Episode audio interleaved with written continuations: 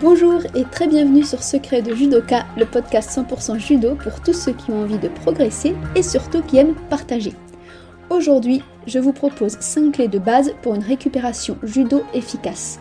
Un épisode idéal à écouter à la veille des vacances, surtout celle de Noël où bien souvent quand on fait du judo, eh bien ça rime avec récupération. Les clubs ferment, on se prépare à festoyer, à passer du temps avec nos proches, et finalement beaucoup d'entre nous, on arrête le judo sur une voire deux semaines. Qu'il soit choisi ou imposé, le repos entre vraiment dans une programmation annuelle de judo. Mais attention, pas n'importe quel repos. Apprendre à vraiment récupérer, c'est s'assurer une excellente reprise et une meilleure progression. Mais pour ça, il faut vraiment récupérer et ne pas juste s'arrêter de faire du judo et attendre que ça passe.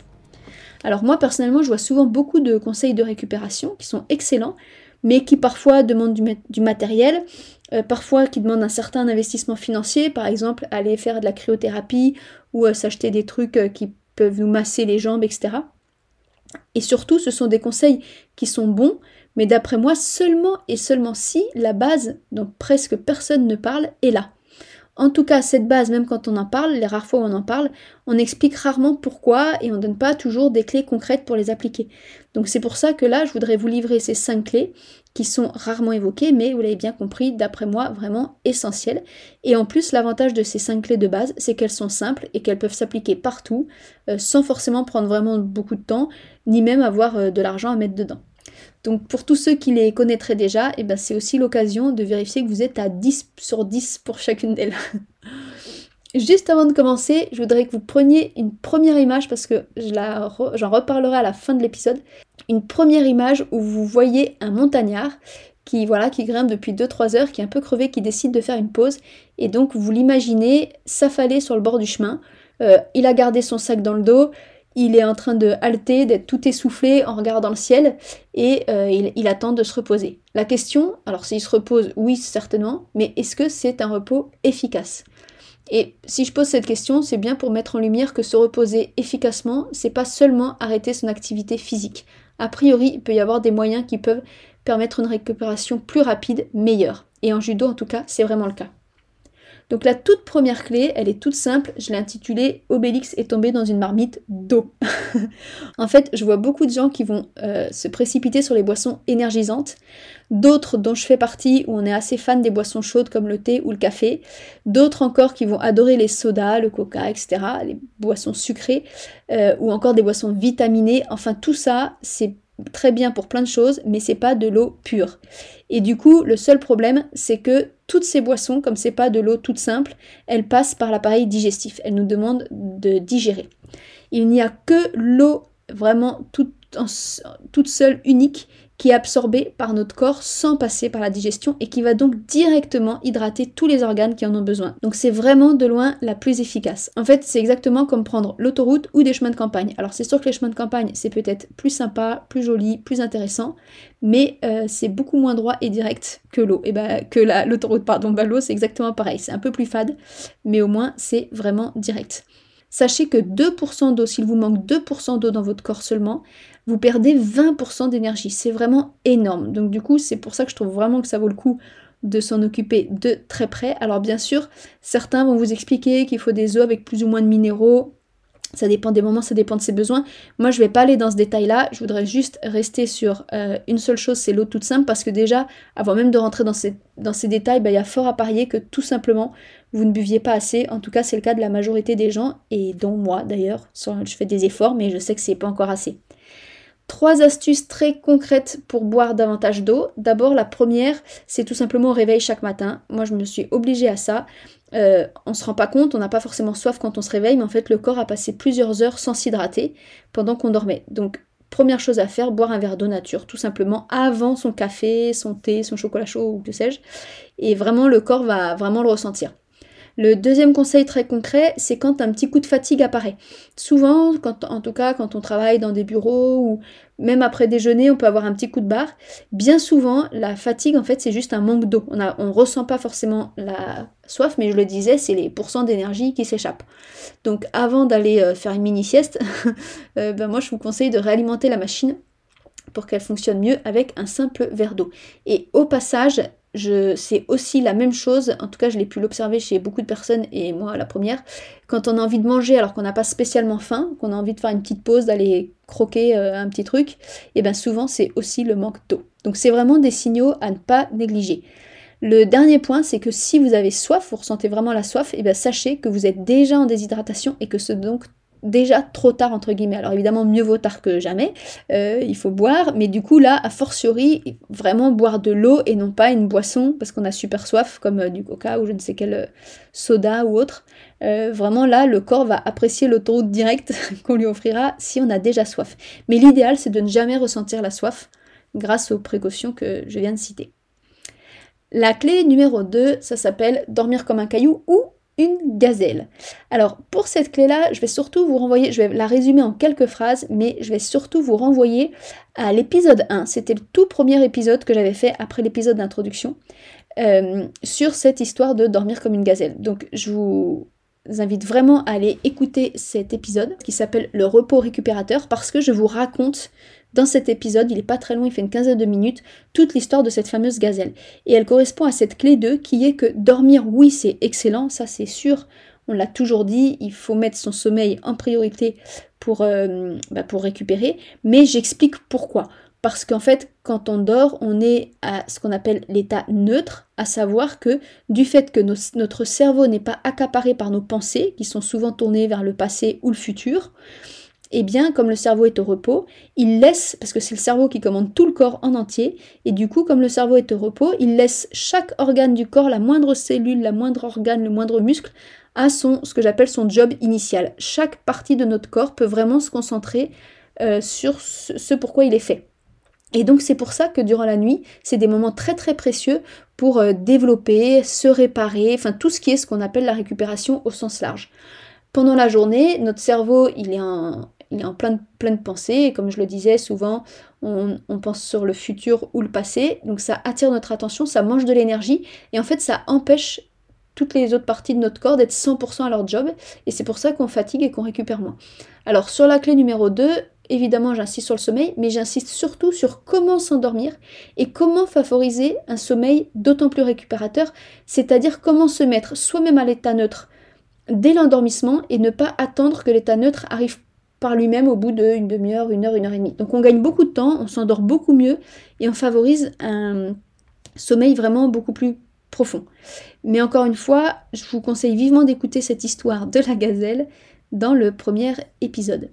Voilà, et puis pour les conseils concrets, euh, j'en ai qu'un qui est peut-être l'un des plus difficiles, mais sans aucun doute l'un des plus efficaces, c'est de stopper les écrans minimum une heure avant de dormir. C'est incroyable comme les écrans avec leur euh, lumière bleue changent la qualité du sommeil. Il y a énormément d'études qui ont été faites là-dessus, c'est plus approuvé, ça se voit. Et notamment, un truc qui m'a beaucoup impressionné, c'est le fait que ça retire les rêves. En fait, on rêve beaucoup, beaucoup moins du fait qu'on est devant les écrans toute la journée. Et le rêve a une fonction hyper importante pour notre mental et même notre corps. Le rêve, j'avais entendu ça et ça m'a toujours marqué par euh, Boris Cyrulnik qui travaille beaucoup sur la résilience. Euh, il disait le rêve, c'est lorsque vous digérez les événements. Et donc il faut le savoir, lorsque vous faites des rêves, que ce soit des beaux rêves ou des cauchemars, c'est que vous digérez. Alors souvent quand on fait un cauchemar, on se dit ah bah dis donc ça, ça a du mal passé. Mais en fait non, c'est justement, enfin oui, c'est peut-être que c'est mal passé, mais en tout cas c'est qu'on le digère. Et l'avantage c'est que ça ne passe pas dans l'inconscient, c'est en train d'être digéré. Ce dont on ne rêve pas, c'est bloqué dans l'inconscient et c'est là où parfois bah, ça développe euh, soit des blocages, soit des traits de caractère qu'on maîtrise pas trop, qu'on comprend pas trop. Donc je vais pas rentrer ici dans les détails, mais c'est pour insister sur l'importance de rêver et pour insister encore plus sur le fait que, sur l'importance de ne pas être trop devant les écrans parce que c'est ça qui supprime les rêves. La clé numéro 3, c'est s'auto-masser. Se masser soi-même, on n'a pas besoin d'attendre que quelqu'un le fasse. Après, si vous avez quelqu'un à vos côtés, eh bien, tant mieux pour vous. Pourquoi? Parce que, d'abord, la première chose qui, moi, m'avait toujours marqué lorsque j'avais lu ce livre, c'est que la peau est le plus grand organe de notre corps. Et oui, moi, j'y pensais pas, je sais pas si vous y pensiez. On pense un peu à tous les organes qu'on a à l'intérieur de soi, mais on pense pas à la peau. Et en fait, c'est incroyable le nombre de fonctions qu'elle assure pour notre corps. Donc je le mettrai dans la, description, mais si ça vous intéresse vraiment de près, eh bien vous pouvez tout simplement acquérir le livre La peau et le toucher de Montagu, Montagu, je sais pas comment on dit, Montagu je pense, euh, qui est un livre passionnant sur toutes les fonctions de la peau et c'est incroyable. Euh, voilà, tout ce à quoi elle sert. Donc du coup, ça m'a vraiment donné envie d'en prendre soin, de lire davantage là-dessus. Euh, et c'est comme ça que j'ai appris que par exemple, si les animaux lèchent leurs petits, en fait, c'est pas tellement pour les nettoyer. Moi, j'ai toujours cru ça quand je voyais les petits chats euh, euh, lécher leur bébé. Et pas du tout. En fait, c'est pour stimuler justement ces fonctions super importantes de la peau. Et bien en fait, chez les humains, c'est exactement la même chose. D'ailleurs, on le fait naturellement quand on va câliner un bébé. C'est naturel, c'est notre instinct naturel parce que c'est super important de stimuler les fonctions de la peau pour qu'elle se développe bien qu'elle soit vraiment efficace pour l'enfant qui va grandir. Et d'ailleurs, même chez nous, les beaucoup plus grands, on a besoin d'un contact tactile pour garder ces fonctions de la peau. C'est comme un petit peu euh, se nourrir, bah, la peau pour, euh, pour continuer à bien fonctionner et se développer, elle a besoin d'être touchée. parmi tous les avantages qu'il y a à s'automasser, ou en tout cas, ou se faire masser, en tout cas, voilà, avoir ce contact tactile sur la peau, euh, il y a le fait que ça va provoquer la fabrication des hormones du plaisir par le cerveau. En général, la peau aime bien être touchée, alors évidemment, il faut que ce soit soit par soi-même, soit par des gens qu'on aime bien. Mais dès que on aime bien et qu'il y a cette hormone du plaisir qui commence à se créer, eh bien, euh, ça aide, ça renforce, ça développe le travail de nos organes. C'est exactement l'inverse. Je vous disais tout à l'heure que lorsque le cerveau, la pensée est attirée par le passé, le futur, ce qui est des formes de stress, même si elles sont très légères et qu'elles ne nous dérangent pas, eh bien dans ces cas-là, les organes euh, fonctionnent moins bien, font moins bien leur job. Eh bien, il faut savoir que le plaisir, quand on est heureux, quand on est bien, euh, quand on est détendu, les organes travaillent d'autant mieux. D'ailleurs, c'est exactement si vous vous imaginez dans un endroit paradisiaque, ou, en tout cas dans un endroit où vraiment vous êtes trop bien, c'est super bien-être, eh bien vous allez voir que vous allez beaucoup mieux récupérer. Donc autant euh, profiter de ce contact avec la peau qui, même si on ne le sent pas de façon directe, euh, lance vraiment l'hormone du plaisir. le dernier point que je voulais mentionner, c'est qu'il ne faut pas oublier que sous la peau, il y a les muscles, bien sûr. Ces fameux muscles qu'on éprouve tant sur notre tatami et auxquels on a envie de demander toujours et encore plus. Et la difficulté, enfin le, problème peut-être, c'est qu'un muscle, on veut toujours qu'il soit plus fort, mais on pense toujours à plus fort dans la contraction. C'est vrai qu'on en a beaucoup besoin au judo, que ce soit pour fléchir, se déplacer, réagir, tirer, pousser, euh, avoir une extension, être réactif, etc. Or, un muscle, c'est exactement comme un accordéon. C'est-à-dire qu'il va avoir toute sa puissance dans son ouverture, entre guillemets, c'est-à-dire que plus on va savoir l'étendre, le détendre, plus il va avoir de la puissance pour se contracter quand c'est nécessaire. En fait, on ne peut pas le travailler que dans un sens, même si c'est parfois ce qu'on fait. En fait, on perd beaucoup de, potentiel si on ne fait que dans un sens. Donc détendre un muscle, c'est vraiment super important pour le développer dans son ensemble, dans sa capacité de contraction, celle qui nous rend bien service au judo. Alors, conclusion, si vous partez sur la technique de cet automassage en douceur, d'abord, un, vous allez développer l'efficacité de votre peau et toutes les fonctions qu'elle doit accomplir. Peut-être qu'un jour je ferai un épisode là-dessus, mais c'est vrai que ça commence à vraiment détailler sur la peau. Et ce sera en fait une façon de résumer ce fameux livre, La peau et le toucher, mais on s'éloignera un peu du judo. Mais bon, en tout cas, n'oublions pas que notre peau a beaucoup de fonctions et que c'est l'organe le plus grand de notre corps. Euh, deux, si vous faites cet automassage, eh bien vous allez créer ces fameuses hormones du plaisir qui vont accélérer votre récupération parce qu'elles favoriseront le travail de tous vos organes. Et puis 3, c'est ce que je disais à l'instant, vous allez donc étendre vos muscles comme un accordéon et leur donner une plus grande capacité au moment de la contraction. La clé numéro 4, c'est au niveau du repos du cerveau. Alors est-ce que votre cerveau mérite-t-il, lui, du repos? En fait, je vais boucler la boucle hein, en revenant un petit peu sur ce besoin crucial d'état neutre, puisque notre cerveau, c'est un organe comme les autres et on le sollicite, comme je le disais, pour plein de stress différents du matin au soir. Donc du coup, là, en dehors du sommeil, moi je pense que vraiment pour une récupération efficace, c'est super important de s'accorder une à trois minutes de repos de cerveau par jour. C'est très peu, très peu, une à trois minutes, mais ça change déjà beaucoup de choses. Et ça, vraiment, ça peut être très efficace. Alors, comment on repose son cerveau? Eh bien là, je vous donne à nouveau trois techniques toutes simples. La première, c'est de s'obliger à ne rien faire. Alors ça, je le fais très souvent. C'est un peu déstabilisant au départ parce que quand je dis ne rien faire, ça veut dire s'asseoir, pas de portable, pas de musique, pas de télé, rien. Euh, pas de panique non plus, il s'agit juste de 1 à 3 minutes, donc c'est pas non plus la fin du monde, mais c'est assez rigolo à faire.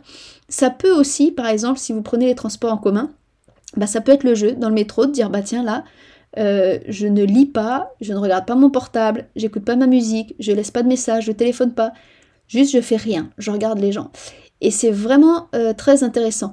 Lorsque, si vous prenez cette option-là, de faire une à trois minutes de ne rien faire, et je vous donne une petite astuce que j'aime beaucoup, c'est d'écouter le silence. Et en fait, c'est assez drôle comme le silence n'est pas du tout silencieux en fait. Et quand on prend vraiment trois minutes complètement à rien faire et juste écouter le silence, on s'aperçoit d'une multitude de bruits, qu'on soit à la campagne, en ville, dans un endroit complètement silencieux ou pas. Euh, en fait, il se passe plein de choses dans le silence, donc c'est assez drôle. La deuxième technique pour reposer son cerveau, c'est toujours de s'arrêter de 1 à 3 minutes, mais cette fois-ci de regarder le moindre détail de ce qui nous entoure et penser vraiment précisément à ce qu'on voit. Par exemple, on va regarder si on a une plante sous nos yeux, on va se dire tiens, elle, elle vit à sa façon. Ce meuble-là, il est là depuis des années, sans bouger. C'est comme si c'est lui qui me regarde en fait depuis des semaines et des mois et des années. Lui, il bouge pas. Euh, le ciel, il est toujours le même. Ou au contraire, il est en train de bouger là avec le vent. Je vois des nuages qui, qui défilent, eux ils ont leur propre rythme. En fait, ils mènent leur vie indépendamment de moi. Tiens, ils doivent certainement ces nuages, ils vont, il va couvrir tout, ils vont couvrir tout un pays, hein, même un continent. En fait, l'idée c'est de remarquer que autour de soi, chaque élément a sa propre existence de façon totalement indépendante en dehors de la nôtre. Ça, ça repose aussi beaucoup le cerveau, parce que tout simplement, ça l'attire dans l'instant purement présent. En fait, le principe, vous l'avez compris, hein, de reposer le cerveau, c'est tout simplement de le, retirer des pensées qu'il a en, en flux continu toute la journée. Et la troisième technique pour reposer, reposer le cerveau, elle est assez connue, il s'agit de respirer profondément, de sentir l'air qui entre et qui sort, et à chaque respiration, sentir petit à petit que toutes les parties du corps se décrispent, sentir que le cerveau se vide et qu'il y a seul, seulement la respiration compte. D'ailleurs, on peut même voir à peu près combien de respirations on fait, par exemple, en une minute. Alors là, il y a plein de techniques sur la respiration. Il y en a qui vont compter, ça peut être une bonne chose, de compter jusqu'à 5, par exemple, pour inspirer, et de nouveau 5 pour expirer. Il y en a qui se concentrent vraiment sur l'air qui rentre, l'air qui sort. Il y en a qui peuvent mettre une main sur le ventre pour sentir le ventre qui se gonfle, le ventre qui se dégonfle. Il y a plein de petites petites façons de faire, mais juste retenir l'idée de tiens, je prends conscience de ma respiration. Et d'ailleurs, c'est des choses, bien sûr, idéalement, on peut le faire chez soi quand on prend vraiment une à trois minutes, mais ça peut être aussi euh, dans la queue, à la poste, euh, bah, au lieu de s'impatienter, de râler, on se dit, bah tiens, c'est idéal, c'est le moment ou jamais de faire ma minute de respiration, par exemple. Ou à un feu rouge, on n'a même pas une minute, on a peut-être le temps de faire que trois, quatre respirations, mais rien que de les faire, pouf, ça vide le cerveau. Et ça, c'est un petit peu comme si on faisait dans la journée plein de, de recettes, de remise à zéro, de quelques secondes, mais ça repose énormément le cerveau et on récupère beaucoup mieux toujours pour les mêmes raisons que je vous citais euh, par rapport à nos différents organes. Voilà, il me reste la clé 5 à vous mentionner, puisque je vous avais dit 5 clés. En fait, c'est un petit peu euh, un piège que j'ai fait, parce que la clé 5, euh, ça me paraissait évident de parler de l'alimentation, et je me suis aperçue en faisant l'épisode, l'article, parce que je le rappelle évidemment comme toujours, les épisodes que vous écoutez, vous pouvez les retrouver en article sur le blog secretdudoka.com que en fait pour parler de l'alimentation il faudrait vraiment un épisode et un article à part entière. Donc je vais le c'est prévu dans mon programme de le préparer mais du coup je vais pas vous en parler là parce que ce serait un peu trop long. Alors pour conclure je vous ai parlé tout au début en introduction d'un montagnard. Eh bien on va le regarder à nouveau ce montagnard. Il est toujours là à avoir grimpé 2-3 heures. Il est toujours épuisé. Mais cette fois-ci pour faire sa pause il prend le temps de retirer son sac à dos.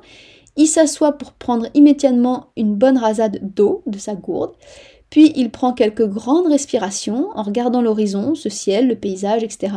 Il décide de retirer ses chaussures euh, pour se masser un petit peu, pas très longtemps, 2-3 minutes, il se masse un peu les pieds. Et puis toujours en respirant, ben, il prend le temps de regarder ces brins d'herbe, ces rochers, qui n'ont pas l'air, eux, de se poser de quelconques questions et qui n'ont pas l'air fatigués. Donc en fait, en quelques minutes, quasiment en beaucoup moins de temps que quand il était essoufflé, affalé sur le bord du chemin tout à l'heure, notre marcheur a su se déshydrater, se remettre à l'état neutre, prendre soin de son corps avec l'automassage, vider sa tête. Et eh bien ça, si en plus on rajoute qu'il mange quelques amandes, si je prends la clé 5 sur l'alimentation, euh, on constate qu'en fait il a les techniques pour se reposer efficacement et non seulement il peut même gagner du temps de repos, mais en plus il est sûr d'arriver au sommet dans de bonnes conditions. Alors voilà pour l'épisode du jour. Maintenant il ne me reste plus qu'à vous souhaiter une très bonne période de fête, si vous écoutez en tout cas ce podcast euh, au moment où il sort, juste avant les fêtes de Noël. Sinon, bonnes vacances ou en tout cas bonne suite. Et surtout, surtout, euh, bonne récupération, bonne récupération judo efficace. N'oubliez pas que vous pouvez toujours aller sur le hum, blog, comme je le disais tout à l'heure, surtout pour commenter l'article. C'est toujours intéressant d'avoir des commentaires, des retours, que ça vous ait plu ou pas, que vous ayez des apports à faire ou même peut-être des questions, mais souvent il y a des gens qui partagent leur expérience, et ça c'est très très riche pour les autres lecteurs et pour moi-même pour avancer dans, l'aventure de ce blog secret du Doka. Donc n'hésitez pas à venir sur le site et mettre un petit commentaire sur l'article qui s'appelle les 5 clés, même si vous saurez, si vous avez écouté l'épisode jusqu'au bout, vous serez les seuls à savoir qu'en fait il n'y en avait que 4, les 5 clés de base pour une récupération judo efficace. A bientôt